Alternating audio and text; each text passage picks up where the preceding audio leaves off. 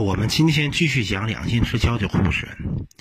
呃，在上简的末尾处呢，那个呃，我提提到过，有一个匈奴族的官员，他搞了一番动作，是几乎把这个匈奴汉国给推上了死路。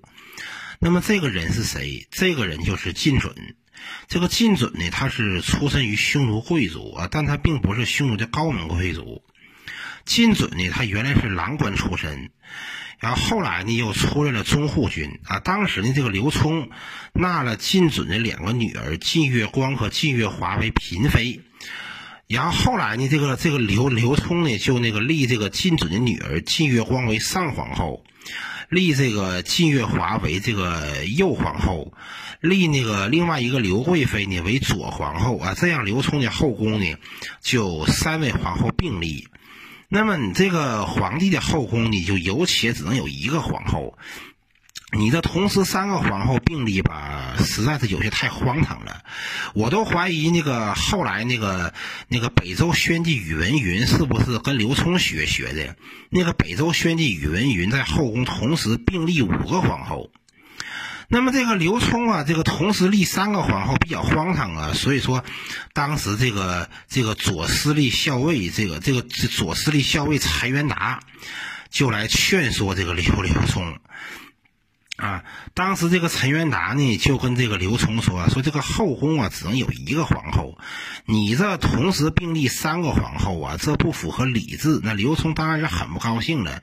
刘聪心说话：“你上回反对我修宫殿那个事儿，我都没找你算账的。你说你这回你又参与我后宫的事儿。”但是刘聪呢，也并没有处理陈元达，而是把陈元达呢封为这个右光禄大夫。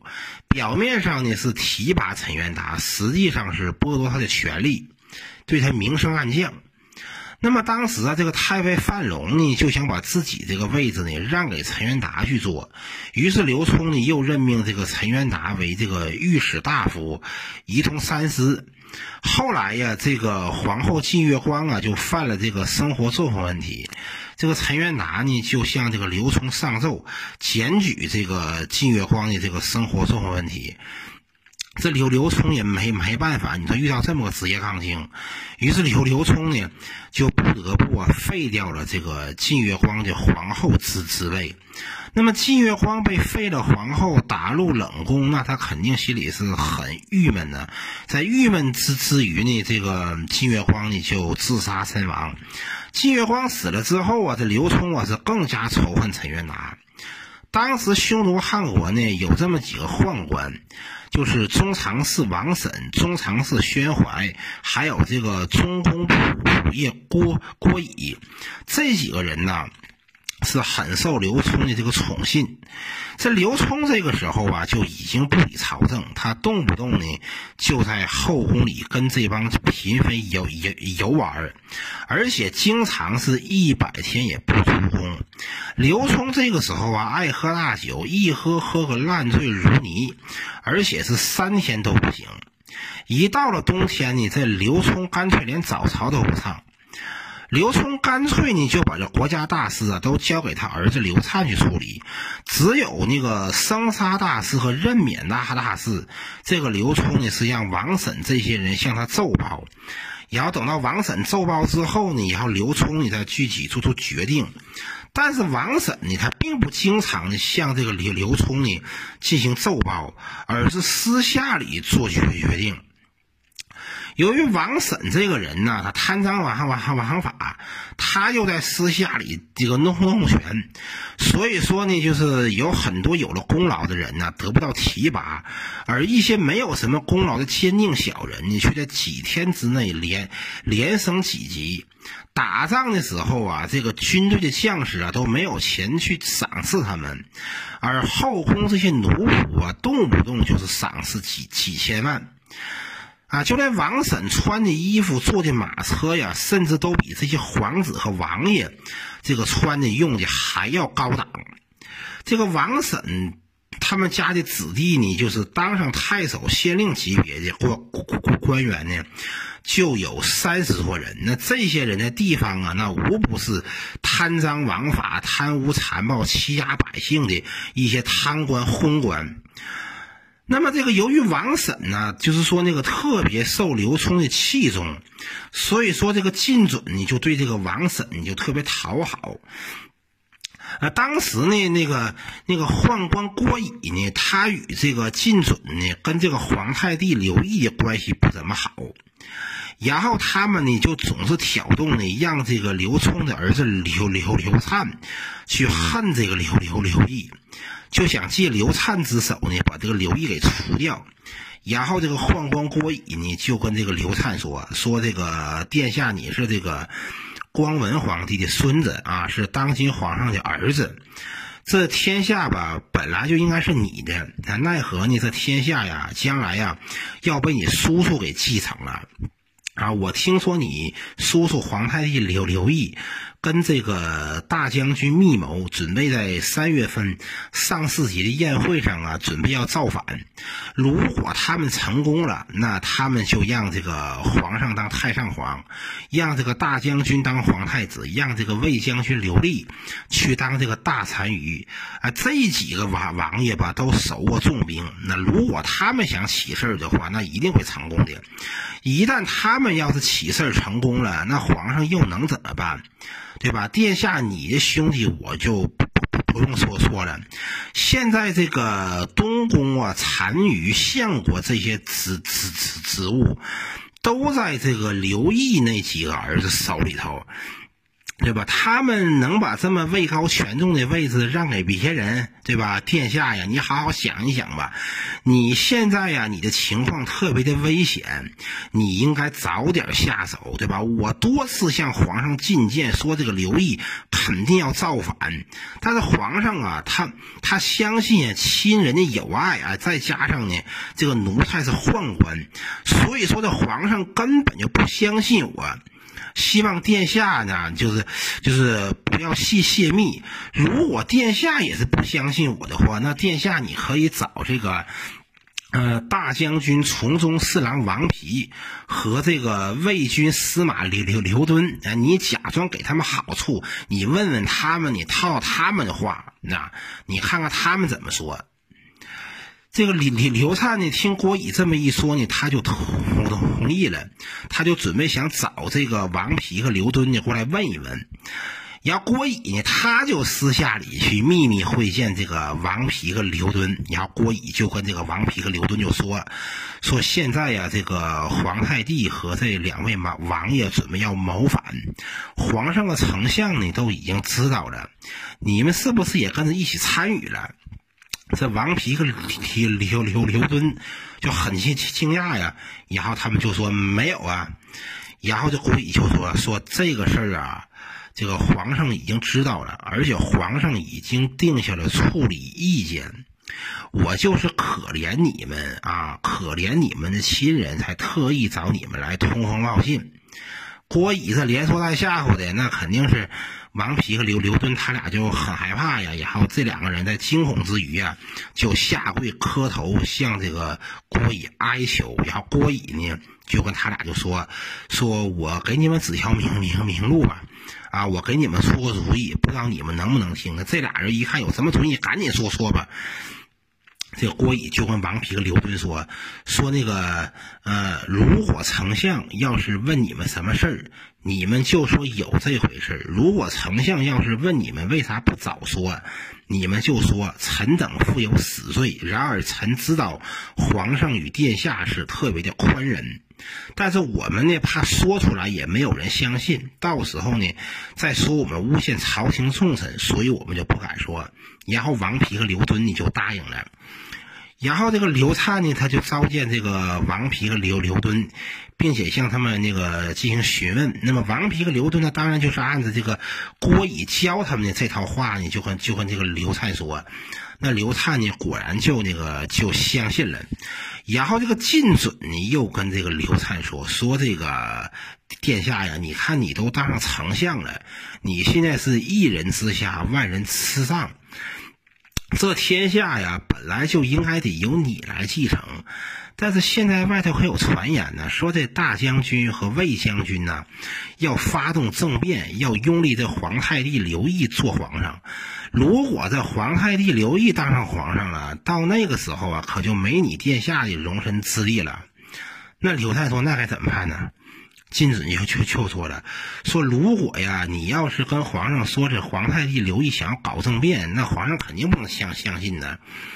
一咱们呢，应该得。”解除对这个东宫的这个管制，让这个宾客得以往来。皇太帝刘义这人吧，他喜欢结交名士，啊，必然在这个时候呢，会跟一些名士有交往。那么，那么在这些名士中啊，一定有这么一些人，他们一定会与这个皇太帝呀进行暗中谋划。到那个时候呢，下官呢再举报这个皇太帝刘义的罪行。然后呢，殿下呢，你就可以把皇太帝刘义他那个宾客呀、亲信呢，跟他有交往的人呢，抓来一批严刑拷打。等问出了口供，再把这口供交给皇上，那皇上不可能不相信。然后这个刘灿呢，就那个命这个将军蒲抽啊，就带兵撤离了东东东宫。当时呢，这个少府陈修，还有这个左卫将军蒲崇这两个人呢，特别正直，与这个宦官王审的关系不怎么好。王审等人呢，也特别恨这个这个陈秀和蒲崇。当时这个侍中蒲干呢，就跟陈秀和蒲崇说：“说王审这些人呢，势力特别大，他们手眼通天。难道你们想重蹈当年东汉曹窦武和陈蕃的覆辙吗？”啊，这个窦武和陈蕃呢，是东汉时期的两个官员，因为反对宦官专权，最后被宦官给处死。然后这个陈修和蒲松就说：“说我们都已经五十多岁了，而且位高权重，唯一欠缺的就是一个死，对吧？如果死死于忠义，那也死得其所。我们绝对不可能对这些那个宦官太监低眉顺眼。”后来呢，这个刘聪啊就去了这个上丘阁，然后刘聪就下令把这个陈修、蒲崇、齐物达以及这个呃太宗大夫龚思玉，还有这个尚书王延、田心以及大司农朱海给抓起来啊，并准备要给杀掉。然后这个啊，这些人呢，因为都是宦官特别讨厌的人。然后这个蒲干呢，就跟这个刘聪就说到：“说这个陛下，你应该得亲贤臣远小人。你这一下子杀死了七名大臣，而且这些人都是国家的忠良。就算他们有罪，陛下你也应该把他们移交咬咬尸。等调查详细之后呢，再对天下呢公布他们的罪行。你怎么可以随便处置呢？”现在这个圣旨啊，还在我手里，还没有公公布。希望皇上啊能够三思。那么，那么当时这个王审呢，就对这个蒲干说：“说这个蒲大人，难道你要抗旨不遵吗？”然后刘刘聪呢就拂袖而去，并且下令把这个蒲干呢贬为庶民。那么这个。那那么当时这个太宰河间王刘义，还有这个大将军渤海王刘夫、御史大夫陈元达，还有金紫光禄大夫西河王刘岩等人呢，就前来这个劝说啊，他们就他们就说这个说这个王审等人呐，假传圣旨，欺上瞒下。蒙蔽皇上的丞相，而且到处结党营私，祸国殃民。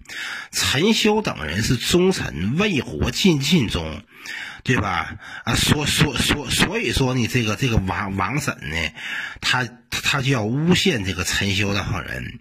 皇上你不去查明，就要对这个陈修这些人呐施以极刑。这样啊，会会导致天怒人怨，会伤了贤臣们的心。现在这个晋朝的余孽呢，还在兴风作作浪，巴蜀地区呢也没有归服。这石勒妄图割据河北，曹仪妄图割据山东。那个陛陛下呀，现在可以说我们这个大汉国呀，这个四周都是忧患，而王审这些人呢又祸乱朝纲，臣等害怕呀，如果以以后国将不国的时候，那再想挽救就来不及了。希望皇上啊能够罢罢了王审的官儿，并且把王审呢交给这个有司去问罪。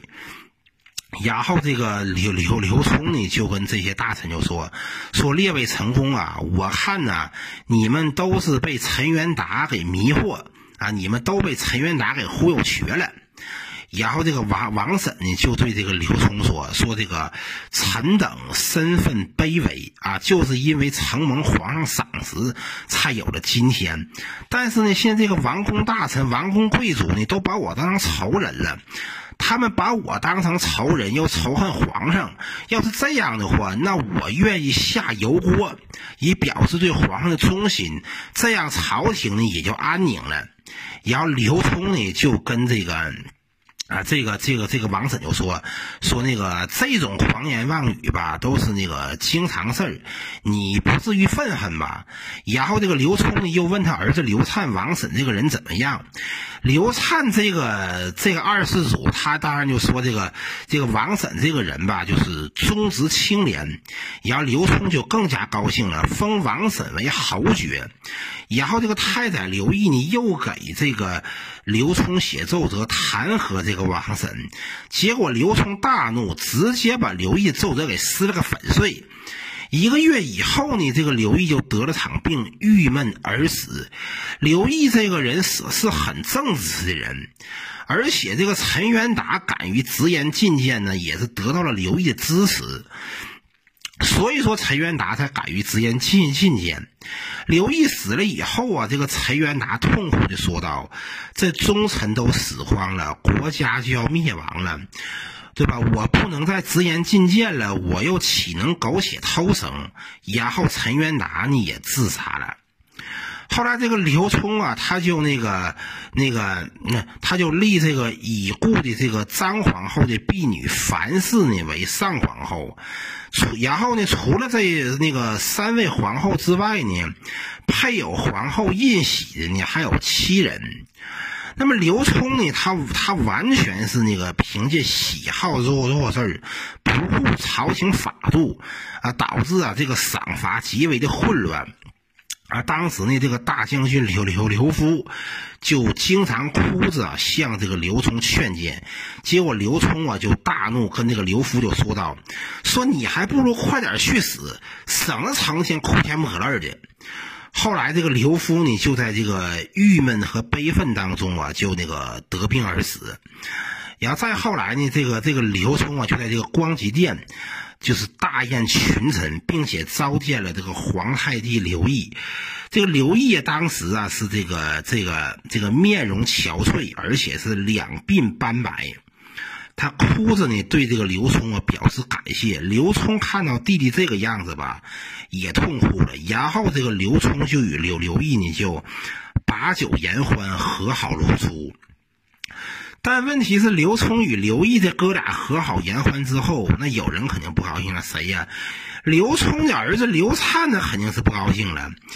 然后刘聪的这儿子刘刘灿呢，就总是想想一些坏主意，想害这个刘毅。那么有这么一回呢，这个这个刘刘灿就让他的这个党羽王平对这个刘毅说。说这个，我奉皇上的旨旨旨意啊，对吧？前来通通知你，这个我听说啊，这个京城啊要发生这个动乱和巨变，应该呀迅速穿上盔甲以备不测。那刘毅就信以为真了，然后就让这个东宫的官员侍卫全部穿上盔甲。那么刘灿呢？一他知道这个刘毅这个手下这些东宫的侍卫官员都穿上盔甲之后呢，他就立即把这个事儿吧就告诉了靳准，然后靳准呢就找到刘聪，就和刘聪说，说这个皇太帝刘毅已经造反，他手下的官员和侍卫都是顶盔贯甲。当时刘刘聪感觉还很不可思议，然后就就就问到说：“这个这事儿是真是是假？真的假的？”然后王审等人就就说说那个奴才早就听说这皇太帝刘义想要造反，屡次跟皇上说让皇上小心，可是皇上你就是不相信。于是刘聪呢就让刘灿带兵呢把东宫给包围，刘灿呢又让靳准和王审呢抓了十几个氐族羌族的首领，并且对这些人呢严刑好好打。这些氐族和羌族的首领啊受不了严刑好打，最后只能说说他们呢勾结那个刘毅，准备要造反。然后这个刘聪啊，他就对这个王婶说呀：“说我今天我才知道啊，原来呀，你们才是真正的忠臣呐！”这刘聪简直是糊涂死了都要。然后这个刘聪啊，他就下令处死东宫的官员以及刘烨亲信。然后那个，然后靳准和王审这些人呢，就借着那个诛杀这个皇太帝党党羽的时候呢，又把几十个跟他们关系不好的大臣也一并给杀死了，又杀死了士兵一万五千人。然后呢，这个这个刘刘聪就下令把这个刘毅呢贬为这个北部王。然后这个刘刘刘灿呢，他就让这个靳准。把这个派人把这个刘毅给杀死。刘毅这个人呢，长得那是十分清秀帅气，而且宽仁有气度，所以说很多这个当时的士人呢都归附于刘刘刘毅。那么刘聪呢，听说这个刘毅死了以后呢，那可以说是啊特别伤心，嚎啕大哭。这个刘聪就说道。说我们兄弟二人不能相容，都到了这个地步，这天下人还怎么知道我的心呢？那么刘毅死了之后呢？这个刘毅背后的这个他他这个势力就是羌底部落呢，就举兵反叛，然后刘聪呢就让这个靳准呢为这个车骑大将军，去带兵去平叛。那么靳准呢，就带兵呢，就把这个羌底诸部的这个叛乱就给平定了。后来这个刘毅死了，这个这个刘毅死了之后呢，这个这个刘聪呢就立这个刘灿为皇太子，领相国、大单于，总摄朝政。这刘灿是终于如愿以偿的当上了皇储。后来呀，这个这个匈奴汉国的这个皇子的住处叫宗师。呃，叫叫叫那个宗师陈，叫叫宗师采柏堂啊，就是那个这个地方呢，就那个发生了这个这这个大火啊。那么当当时呢，这个呃这个这个这个汉国这个皇子的住处发生大火之后啊，就刘聪就有二十一个儿子呢都被活活给烧死。那这个事儿是不是？刘灿和靳准看呢，他就不好说了。然后这个，这个，这个刘聪呢，他就封他的这个儿子济南王刘季为这个大将军、都督中外诸军事、录上尚书，然后封那个齐王刘立为大司徒。当时啊，这个宦官那个王审的养女啊，长得很漂亮。这个刘聪啊，就准备要立这个王审的养女为左皇后。那么尚书令王建和这个中书监崔宜之以及中书令曹询等人呢，就坚决反对，向这个刘聪劝谏。这些人就跟这个刘聪就说：“说臣等听说呀，这个当皇后的人都应该是贤良淑德，生成宗庙。”都应该得选这个世家大族和名门之后，这样才能让天下人信服，对吧？这样才能对得起上天。想当年，这个汉成帝立这个赵飞燕为皇后，导致子嗣断绝，社稷崩塌，这就是前车之之鉴。但是这些年来呢，这个立皇后啊，不是看德德行啊，完全呢只是看皇上你个人的喜好。这个王婶的养女啊，她就是一个小丑，就是一个奴婢，她根本就没有资格当后妃啊！况且他们家本来就是奴才，而且这个六宫的嫔妃呀，都得是这个出身于贵族，那你怎么能让一个婢女去当皇后呢？对吧？然后臣等啊担心呢，这不是国家之福。这刘聪听完之后啊，是大怒，然后呢，让这个这个中常侍宣怀对这个这个太子刘刘刘刘灿就说。说这个王建这这些人人呢，是狂妄傲慢，信口雌黄，根本就没有君臣之礼啊！应该得把他们给杀了。然后呢，这个这个李求松就下令。把这个王建等人呢给抓起来，送到这个大街上，啊，就准备要斩首示众。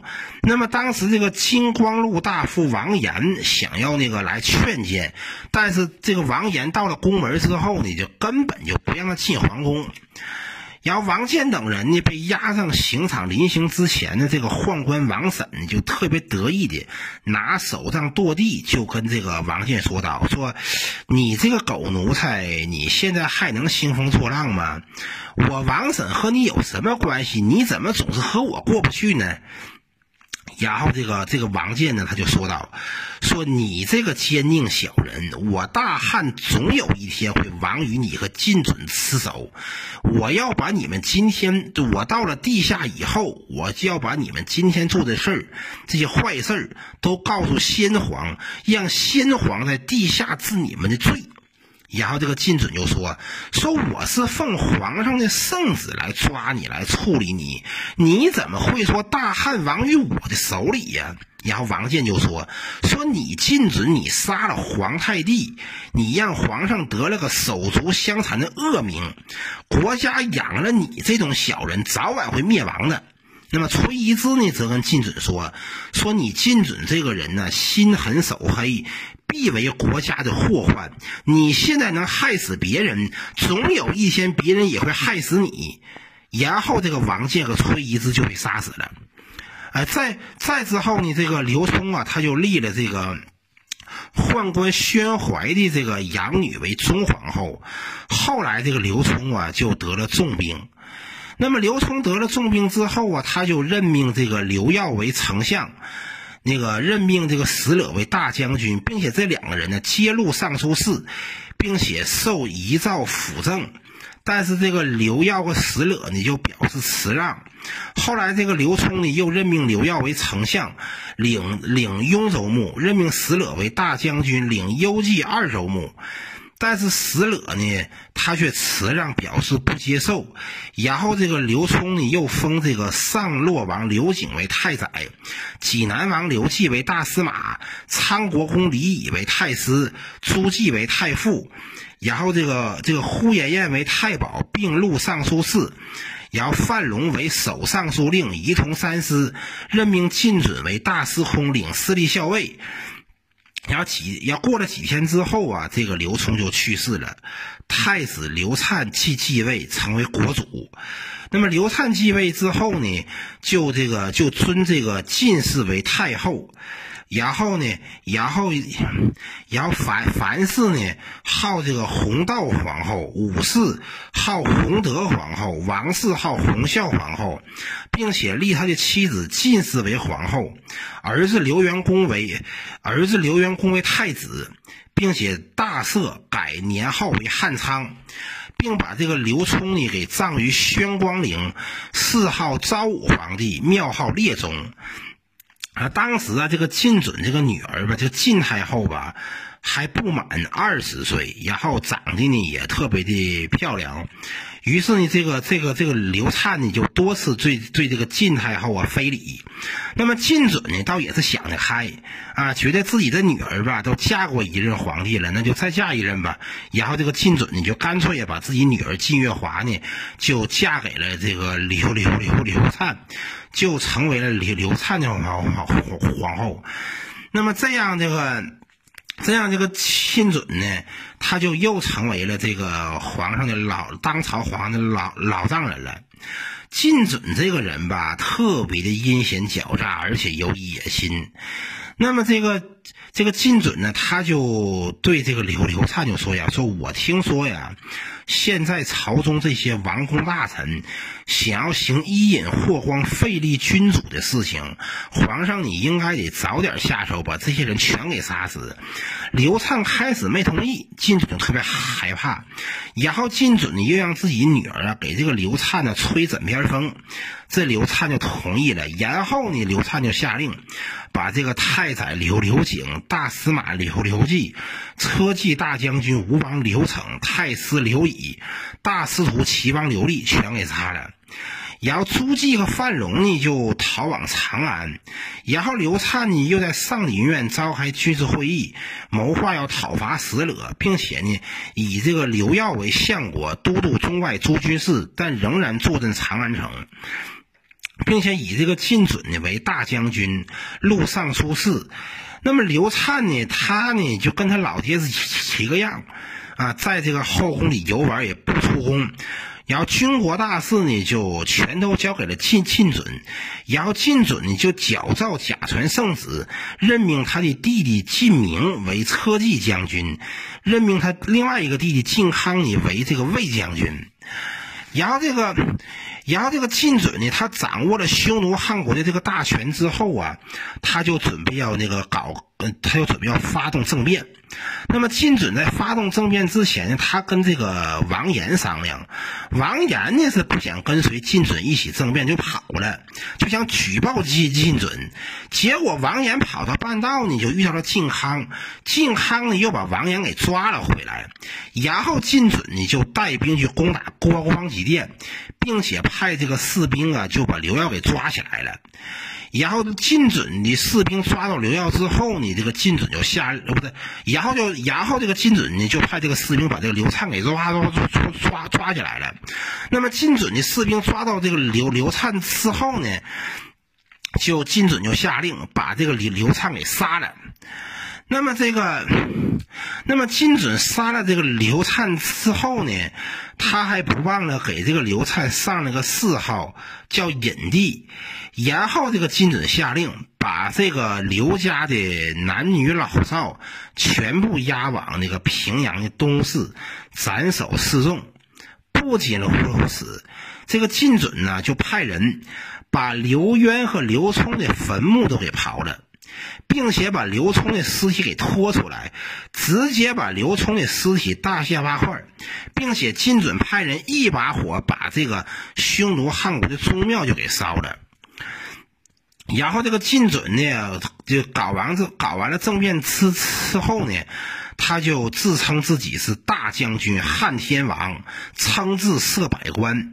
然后这个金准呢，就对这个官员胡松说道：“说自古以来就没有胡人当皇帝的。”对吧？这个匈奴族他不应该是皇族。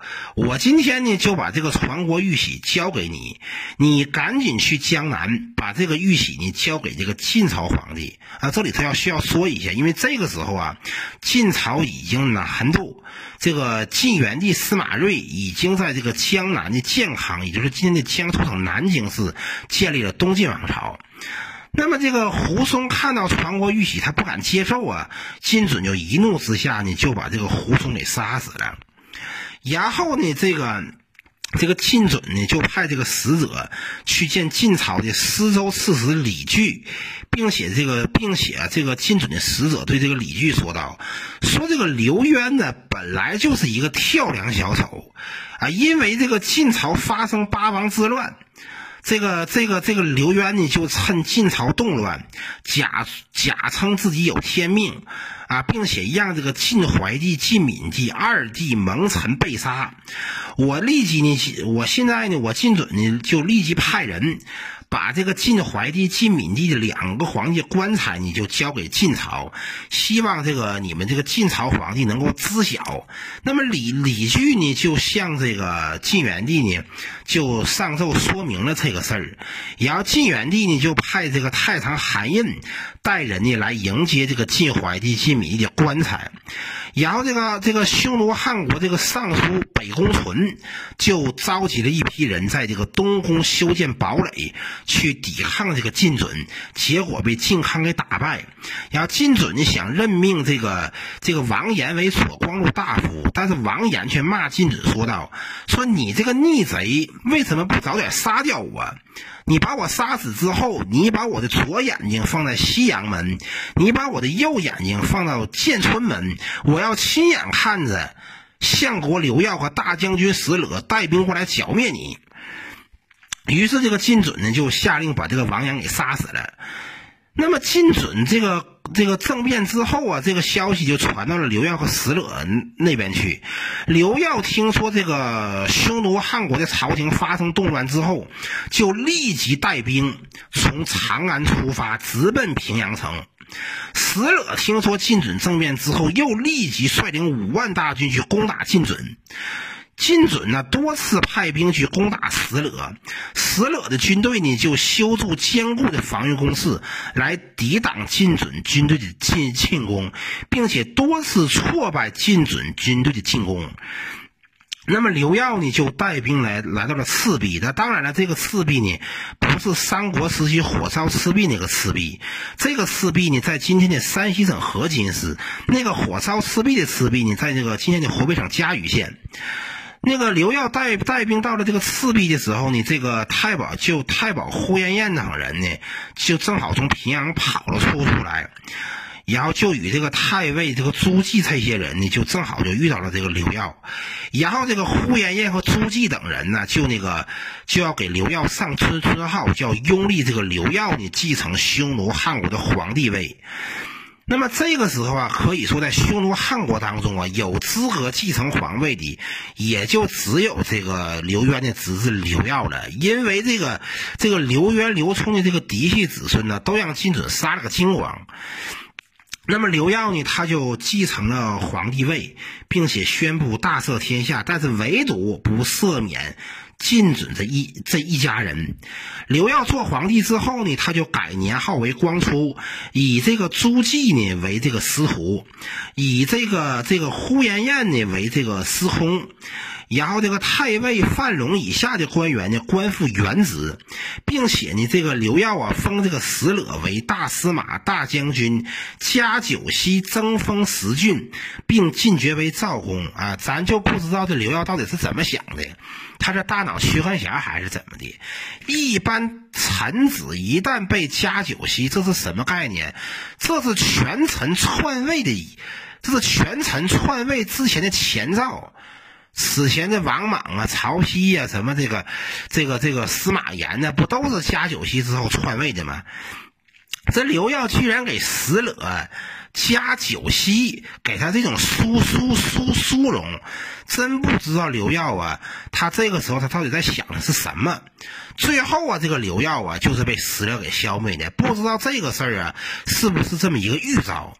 但这个时候啊，至少这个刘耀和石勒呀，他俩这个共同的敌人呢，还是晋准。那么这个石勒呀，就那个率军攻打这个晋准，一直打到平阳城下。那么很多这个羯族人和羌族人呢，就投降了石勒。那么石勒呢，把这些人呢，都迁徙到了自己控制区域。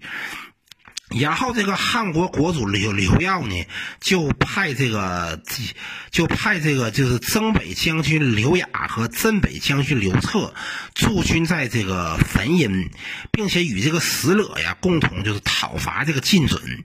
那么晋准呢，就派侍中普泰。把这个这个成瑜和福玉呢，就交给了这个石勒，并且提出要跟石勒讲和。但是石勒呢，把这个普泰扣留了之后呢，就直接把普泰送到刘耀那边去了。